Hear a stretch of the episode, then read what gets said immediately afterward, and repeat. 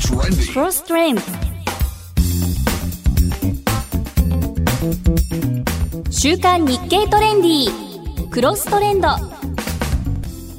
こんにちは。週刊日経トレンディクロストレンド辻るなです。構成作家の吉武秀樹です。さて今週は先週に引き続き2023年ヒット商品ベスト30そして2024年ヒット予測ベスト30の発表会の会場にいます会場音声をお届けしています。ちなみにはい。去年の2023年ですね。はい。予測の1位は何だったでしょうか？チョコザップ？まあ一応そういうことでコンビニジムでしたね。コンビニジムか。チョコザップ以外も来るかもしれないっていう予想だから実際当たってました。2位ですもんねね今年の。だから今年はちょっと期待したいと思います。はい、Weekly, weekly 週刊日経トレンディクロストレンド。今週は先週に引き続き東京コンファレンスセンター品川からお届けしています、えー先週ご紹介した2023年ヒット商品ベスト30第1位はチャット GPT でした。で、えー 2, 位2位から30位に関しては雑誌で詳しくご覧いただけるはようになっています、日経トレンディの12月号ですね。ぜひご覧くださいさて今週は来年のヒット商品を占う2024年ヒット予測ベスト30の発表です。いさあ本当に先ほども言いましたけどもねい去年は、えーコンビニジムというふうに予測したんですけどもね今年は何が来るか最近これ、ね、当たってる確率高いんであそうですよね。期待します。はい。では来年ヒットするのは一体どんな商品なのかまもなく発表が始まりますえーそれでは続いてもう一つの目玉でもございます。来年のヒット予測ランキングを発表いたします。えー日経トレンディ2024年ヒット予測、えーランキングベスト30、えーこのランキングは今年2023年10月から来年にかけて登場する商品やサービス、えー施設についての情報を編集部独自で収集し、その結果からベスト30を選びました。選考の基準は売上販売量が伸びることが予想される。画期的な技術や着眼点がある。消費者の生活スタイルが変わる可能性がある。以上3つの項目で評価いたしました。会場ではヒット予測ランキングの発表が行われていますが番組では30位から4位まで一気にご紹介します。30位韓国発カジノやアリーナ完備の巨大施設インスパイア。29位。派遣取りの鍵は見守り機能の強化。ポストゼンリー28位。電源開発の歴史をたどる。幻のツアーが開放。黒部うなずきキャニオンルート。27位。ショート動画や音声で位置情報サービスが進化。スマ風ロケトーン。26位。火の通る時間が異なる食材もレンジ袋に入れて一発。肉野菜同時レンチン調理。25位世界的人気キャラが日本でも復権。USJ ドンキーコングエリア。24位大ヒット商品ロキソニンが風邪薬に変身。ロキソプロフェン風邪薬。23位アフターコロナの美意識需要を捉えるケアナボン。22位食感はクリスピー。とにかく甘い。糖度16スナックメロン。21位お台場のエンタメを狙う没入型テーマパーク。イマーシブフォート東京。20位得するふるさと納税の新定番。ペイペイ商品券。19位妊娠活動の新たな見方。妊活織物シート。18位鶏レバーが高級食材に変身。グラフォア。17位。ほどほどに酔えるビールが新定番に名乗り。低アルスーパードライ。16位。摂取した脂肪の吸収を抑える。内臓脂肪減少薬。アライ。15位。ほったらかし投資の新戦力。新ニーサ向け。ロボアド投信。14位。片道乗り捨てを格安で利用できる片道レンタカー。13位米化ブームの真打ちが第3の主食に。美味しいオートミール新ご飯。12位高まる外コーヒー需要を満たす大本命。コンビニコーヒーサブスク。11位自然な会話で操作可能な自走するシェルフ。カチャカ。10位海外ではすでに一大市場に成長。お腹を壊しにくい牛乳 A2 ミルク。9位子どもの体にも親の財布にも優しい。大手が相次いで参入。機能性ランドセル。8位アクティブシニアが最強ギアを身につけ身体能力を強化するパワードシニア。7位美容医療の浸透で化粧品分野でも痛みがキラーワードに。痛いコスメ。6位。周囲の目を気にせずあらゆる場所で話せる騒げる。プライバシートーク。5位。軽量化高画質化でテレワークでの使用が主戦場に。AR グラスワーカー。4位。コストコ人気商品を会社帰りの途中に駅ロッカーで受け取れる。駅中コストコ。さて30位から4位までをご紹介しましたがここからは会場の音声でベスト3をご紹介します。第3位です。立ち上がる第5のポイント経済圏新 V ポイント。第2位です。レモンスライスインレサワ缶。朝日未来のレモンサワーということですけどまずこれ編集長どんなもの？実物あるんですか、はいああります、えーと、ちょっと松田さんにご体験いただくんですけどこれがですねあのレモンサワーではあるんですがすごく画期的なレモンサワーになってましてあのちょっと前にですねヒットした、えー、生ジョッキ缶っていうものの缶の技術を利用してるんですが、はい、缶の上部がですねフルオープンします。フルオープン缶という形です。で何がすごいかっていうとこの中にですね缶を開けるとレモンスライスが浮いてるっていう画期的なレモンサワーになっておりますこれは超新しいもの好きの松田さんすごい今笑みで今。ほんまにレモン入ってます。えあ本当にえなんか開いてます、はい、入ってます。匂いとか今ど、うん、おお店と一緒の匂いします、うん、そうですか。これ画期的ですね。スライス入ってるそうですね。ちょっとレモンサワーってブームではあるんですがちょっとブームが踊り場に来てるところもあるんですが、まあ、こういう新感覚なものが現れることで市場自体もさらに広がるんじゃないかなと思いあの本当にあのエンタメ感覚でお酒が楽しくなるので、あのおすすめの商品ですね。なるほど。ただこれ松田さん今飲むわけにはいきませんので。飲みそうになりました、そうですね。危ないです。じゃあ一旦お返ししますこれ。はいえー、面白い商品です。第2位はレモンスライスインレサワ缶。朝日未来のレモンサワーが第2位でした。はい。さあそして残る第1位だけです、えー、発表します。日経トレンディ2024年。ヒット予測ベスト30第1位は花火も広告も変える。夜空のスペクタクルショー。ドローンショー空中 QR でした。さあそれではここで来年の予測1位のドローンショー空中 QR について編集長これ一体どういうものなんでしょうか？はい、えーと、これドローンショー自体はですねあの東京オリンピックの開会式等であの見かけたことはあると思うんですがこれが来年あの日本各地で、えー、いろんな形でドローンショーが行われるんじゃないかなという予測になっております。でなぜかというとまず一つエンタメ面の強化というのがあって、まあ、機体の性能とかがどんどん上がっているのであのいっぱいの機体でなおかつ長時間ショーが可能になってきていると。で今ですねあの花火大会とミックスだったりとか、まあ、あとはキャラクターですね。例えばポケモンディズニーみたいなものをあの夜空に描き出すっていうような、えー、やり方がされていて、まあ、この辺りのキャラコラボとかもすごく、えー、ドローンだとやりやすいのであのどんどん広がりそうだなと思ってます。でさらにですね重要なのがこの空中 QR という言葉なんですけれども、はい、これがキーポイントでしてあのこれはですねドローンを使って空にえー、QR コードを映し出すことができるということであのスマホを持っている方であればドローンショーを見ながら空の QR コードに、えー、自分のスマホをかざすと、まあ、企業ホームページに飛んだりとかっていうことができるようになってくると。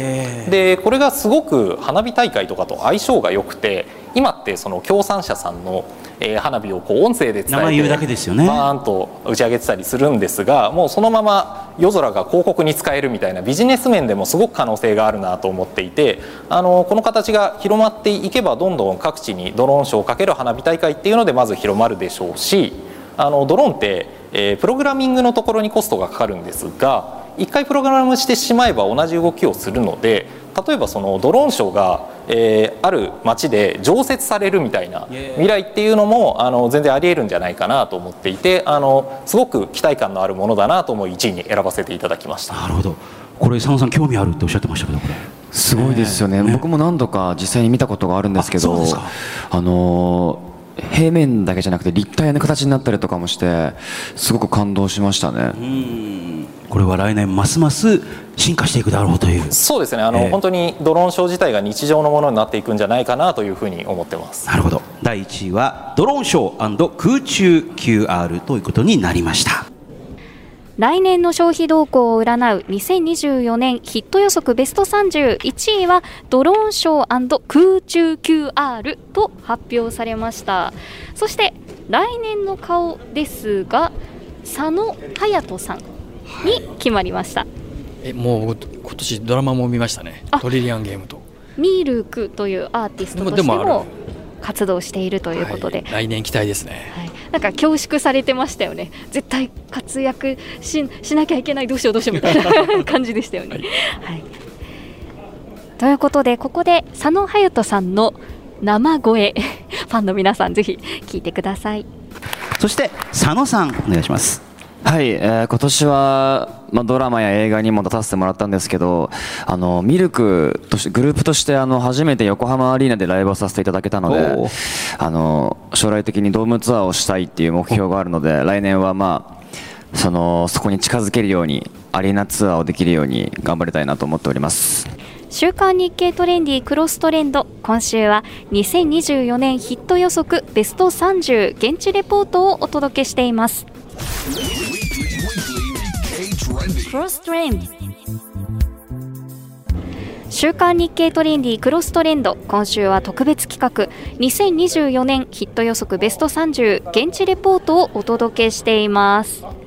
さて、えー会場の司会を担当した総口昭久さん。先週もたくさん喋っていただいたんですがとっても長いので、えー今週に続きます。皆さんお聞きください。そうですよね。いやででも私もだから本当メルルって呼ぶのかなと思ったらやっぱ今日はね猪組。で、ねぬでしたね。これはねやっぱりある時からそう私もだからその一番最初はあの、まあ、これとは違いますけど別の映画の仕事で、あの最初はねマッケンユーさん。あはい。そうそうそう。でもそこからやっぱある時からやっぱ本格的にこれからもうねいわゆる役者としてやっていくだからそうそうか。雰囲気変えたいということで新田マッケンユーだから呼ぶ時にも新田さんって言ってくださいっていうになってねあのやっぱり海外にはいやっぱりそうそう。マッケンユーマッケンマッケンってね、あはい。の親しみ込めて呼ばれるキャラクターででもやっぱりある時から新田というふうにあの呼び呼びかける時期が今日もだからあのぬくみさんというふうにお願いします。あでもやっぱりだから本当にこうなんか強いこういい感じの意志を感じましたやっぱり、これからもちろんねバラエティーとかもちろんね、はいはいはい。もうあれなんですけどやっぱり、あの女優さんとしてちゃんとそうそうそうもちろんなっていくんだなっていうまさにそういうのの一つの大きな、あのこうジャンプ台としてこのやっぱりこれ日経トレンディの今年の顔だったり、来年の顔ってそういうのにねまさにうってつけじゃないですか。正直今日もそうですけど全てのマスコミが集まるわけだから、はいメインメインのメインいい話じゃないですか。いやまさに 出た今沢原編集長の盛り上げる人と同じだって。さすがでございますっていうメルルを前にしてあんなに もあんな落ち着いても冷静にって、はいいや思いました。だからそういうのもやっぱりほらあの普通のイベントと違うっていう感じがすごいしましたよ。うん。で佐野さんはどうでした？佐野さんはでさまさにほら来年の顔だから、いや本当におっしゃってた私は気軽に選ばれてどうですかって聞くんですけど、やっぱり今年の顔と違って来年活躍するよねということで選ばせていただきました。だから選んでもらっても嬉しいですけどこれまあね、活躍できないわけにいかないですよねっていう。プレッシャでも今まで選ばれた方ほとんど全て活躍してるんで。ーはい。ね。あの本当に高橋文哉さんでしたしそう、ねいや今年またぐ来てましたーってねいろんなドラマとか出てきて、もう常連ドラマの常連ですけど、い。やいやだからこれ最初はこれ選んでたのは後藤さんっていうね、はい。元アンラッキー後藤さんっていうあはい。のお笑いの人が、はいあのまあ、転身して編集者になって、最初の1回目から6回目ぐらいまであ5回目？6回目ぐらいまではあの主にその方があの主導する形で今年の顔とか、僕すごく詳しいから芸能界のね。あのーなんか来年の人とかをこの人いいですよとか言ってやっぱ勘が働いてあの結構どんどんでしかも普通はねあんまり最近出てこないあのまさに有吉さんとかあ有吉弘行さんとかも、あの芸人つながりで今年の顔とかで呼んできてそうそうそう。そういうことあそういう時あったんですよ。今はなんかね俳優の方とかスポーツ今は、あの日経トレンディの編集部にウォッチャーがいるんですよ。専門の記者がいるんですって。と当時ね最初はいなかった。いやで今日もあの控え室でいわゆるちょっとご年配の方々のあのその編集編集なのかごめんなさい。もうちょっと偉い方わかりませんが、最初はもっとあれなんか手作り感あったもんなみたいな昔の話を。そうそうそう。やっぱ慣れないからイベントとかあんまやったことないしなみたいな今はクロストレンドの方とかでもいろんな大きな、はい。あのやつやってらっしゃるじゃないですかなんか。ね。えーいやだからあの昔はいないから今年の人だだ誰誰にするみたいな。誰が流行ったんだ？ほら普段はほらあの物とか。施設とかについては超詳しいけど、えっと、ドラマとか映画とかバラエティーとかであの売れてる人だだ誰？みたいな、ね。うん。そこは日経エンタと違って。そうですそう。ねそう。確かにそうですよね。今はだからそういるんですそういう人がね。あのちょっと女性も記者がいらいたりして、アイドルがちょっと好きだったり芸能界ウォッチャーのような記者が入っているようですよ、そうだから最初は有吉さん来てあの編集長にあだ名つけたりとかしたんですよ ほら昔ほら有吉さんあだ名をつけるっていう芸風が最初だけあったからね。い。やーって時やってくれたりとかして。伊集院光さんとか来たことあったんですか？へえもういろいろ詳しいしねラジオとかやってらっしゃるからあのランキングについてあのちょっとドーンと受けるようなこと言ったりとかして。あそれ知らなかったです。そう。本当に。最近もうお笑いの方あんまりねなんかなんかわかんないけどないです。ねそうですね。確かに M1 優勝したから来るとかってないですよね。うん。14年のメンバーで来た。ほら室剛さん来てたか。橋本環奈。さん。あとえこれこれ杉咲花さんだ。杉咲花さん。ああそうそうそうすごいですね日経トレンディあ、もほぼね当たってるんですね。まあ今年の人は大体みんなまあまあまあね、わかるじゃないですか。今年ね、確かにいろいろ出たよね。来年の人当ててきたから。ミルクですよね、ね、いやたただ私あのき特に最初の頃ってもう正直知名度なかったからえそのイベントなんですかっていう。ね。で正直ギャラは超安いっていう。出ました。来ました。いいんですか？そんなこと言っちゃって。いやいいですよ。BP の人聞いてますよこれ。大丈夫ですよ。だってなぜかっていうといわゆる企業イベントって当たり前ですけどそれはねスポンサーのいろんなこともあったりして普通ああいう方、ね、今日出てくる方々がイベントに出るっつったらそれはほらそんな簡単なことじゃないじゃないですかね。顔として出ていくわけですであの、えー日経トレンディがやっております、えー今年ヒット商品で今年の顔として選ばせていただきました。え、え、なんですか、それ、えーあですみません、そう出るギャラ、あ、いくらです？あ、うちはね、何万円かやってませんって、結構断られたり最初は。はい。でも、でもやっぱりこれだけ注目を集めているっていうことが分かってから、ある時聞いたの誰とは言いませんけど、ある方、別に本人は全く関係ないですよ、マネージャーマネージメントサイドで、えええいくらああ、無理です、無理です。って断られて、すぐその後に出ますっていう。あやっぱわね。わわかんないから最初。何？なんかで誰か上の人かなんかにどうした？って言ったらあのこ、ね、今年の顔にそのねヒット商品で選ばれたんですけどまだっていくらってもうもう断りましたさ。そ出なきゃダメだよお前。ってお金じゃないよ。だって主主要メディアすべてが集まってきて、しかも今年売れましたとかでさらにそれもそうですよ。来年売れますっていう来年の顔に選ばれましたってもう1年間使えるじゃない、まあね、でみんなそれ見てええー、っていう。箔がつきますね。そう、そういうなってきたんで、今はもう、今はそういうことないです、はい。言われたら、ああれですねって分かるようになってきたから、積み重ねてきましたね。え曽口さんは何回もう1目です回目からやってるんですよ、司会？え今日今回で何回目ぐらいもう数えきれないぐらいずっとそうですね、1担当回目からやってるんですよ。ええその頃ってまだ今日本放送？あいやいややめて。やめてた後やめてそのさっき言ったその後藤さんっていうね元お笑いの方が、はあの私が日本放送時代にやってたあのラジオのお笑い番組に芸人として出ててで私はなんとなく不安としか覚えてなかったんですけど、それを覚えていただいてでちなみに私がアミューズにいるんですけど、その前の前の前の前の前の前ぐらいのマネージャーさんの、えー奥さんだったんですよ。でそれであのえあまあの総口ってマネジメントしてんのって総口さんっつってで頼まれたのが1回目だったんですよ。えすごい縁でですもねこのイベントの声といえば曽口さんっていう印象になってまですで放送終わっあし1回目のしか終わってなんか見たら隅っこの方でこそこそなんかラジオやってる人がいるんで。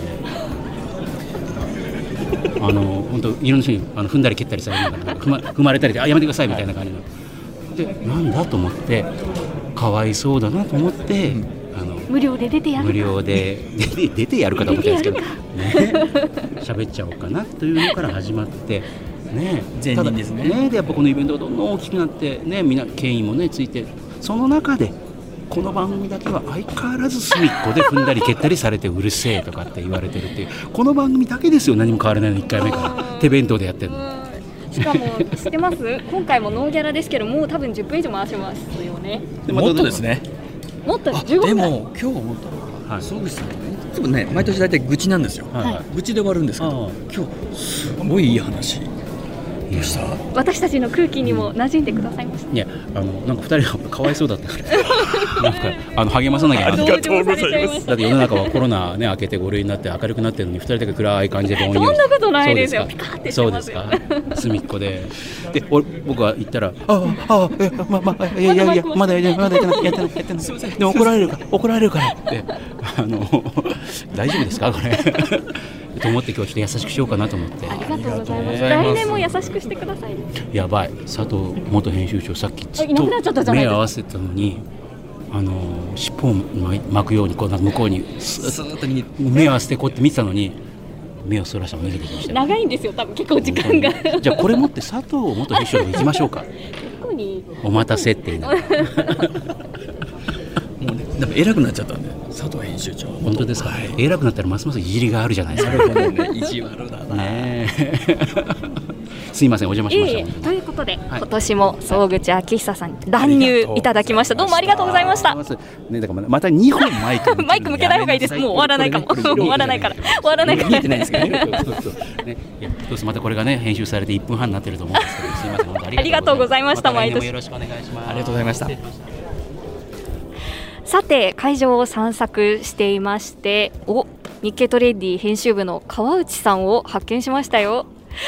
よろしくお願いしますこんにちは。よろしくお願いします。今日はありがとうございましこたち。らこそお忙しい中ありがとうございますとんでもございません。川内さんはトレンディのこのイベント初めてです、ね、そうなんです。私はですね、今年からトレンディ編集部に入りましたので、去年はですね、取材者として実はそうだいました。ったんですねはい。なので、ここに来るのは2回目なんですけども、中の人になるのは違い。ます？中の人と外から取材するもちろんそうですね。あのただ大きいイベントだなというのは去年も感じてたので、やっぱり準備も大変だということがよく分かりましたし、本当にたくさんの人で作り上げられているイベントだなと感じてます。まさか自分がこのランキングの決める側になるとはというところだと思うんですが、そうですね川内さんにははい。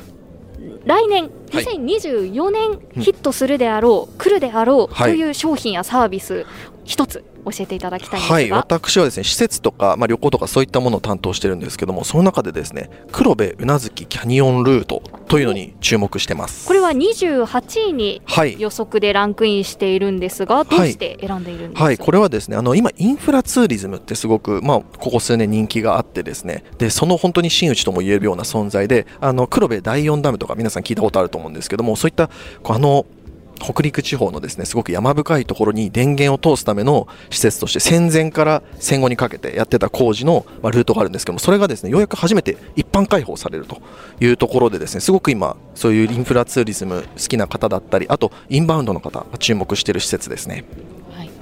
どうですか？吉武さんこういうのダム見学とかロマン感じるんじゃないですか？はい、あのあの個人的にも行ったことありまして、はい、富山なんですけども、もうまさに今川内さん言った通り、これから本当来るなって、今聞いてるだけでワクワクするぐらい。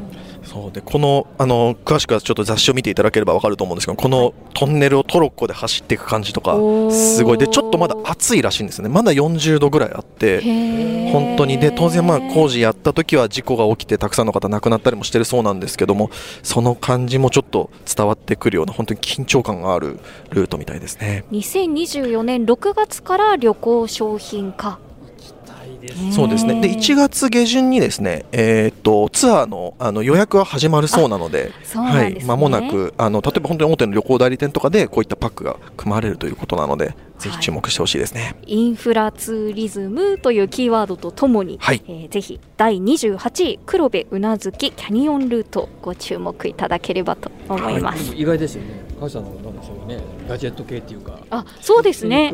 確かに。あ、うん。何でしたっけ？あのラムダッシュ？あラムダッシュあの番組であの紹介していただいたの、はい。あれも川内さんでしねあの時も僕でした。そうはいですよね。おガジェットだけじゃない。そうですね。ちょっと記事を担当したというのもありまして、2回ぐらい実は担当してて、そうなんですね。情情が湧いてきました。はい、じゃあ今年もいろいろとはい。たくさんのトレンドを教えていただきたいと思います。よろしくお願いします。ありがとうございました。ありがとうございます。さて会場内を歩き回っていまして日経クロストレンドの勝俣編集長です。よろしくお願いします、はい、よろしくお願いします。さて勝俣編集長には2024年に来そうなもの流行りそうなものことを伺いたいと思いますが。はい、あの日経トレンディのですね、あのはい。24年ヒット予測、えっ、と3位にですね、あの新 V ポイントっていうのが入ってますね。はい。あのツヤのですね、あの T ポイントと、えー三井住友のあの V ポイントがですねあの統合されるっていうことなんですけどもあのこのポイント経済圏があの今後どうなるかっていうところがあの例えば PayPay みたいなあの決済手段も含めてあのいろいろ広がってきてますけどもあの統廃合が進んでそれがその、まあ、決済手段の中であのマーケティングのあのデータとしてどう生かされていくのかそこにあのえー企業のその商機とあのチャンスがあるかなっていうふうに思いますね。はい。第5の経済圏いよいよはい。始動ということですね。はい。はい。あの消費者の方があのこういう、えー経済圏にどこを選ぶのか。でそこの紐づいたその消費者の方々にどういうふうにアプローチしていくのか。それが企業のあのこれからの課題になってくるかなというふうに思います。はいということで、はい。えー勝俣編集長にお話しいただきました、2024年ヒット予測ベスト30の中から3位の新 V ポイントについてお話しいただきました。ありがとうございます、はい、ありがとうございます。週刊日経トレンディクロストレンド。今週は2024年ヒット予測ベスト30現地レポートをお届けしています先週今週とご紹介した2023年ヒット商品ベスト30そして2024年ヒット予測ベスト30は現在発売中の日経トレンディ12月号、えー詳しく紹介していますのでぜひ読んでみてください。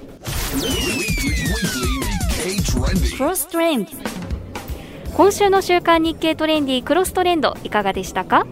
今回は特別企画2024年ヒット予測ベスト30発表会の模様を品川からお届けしました。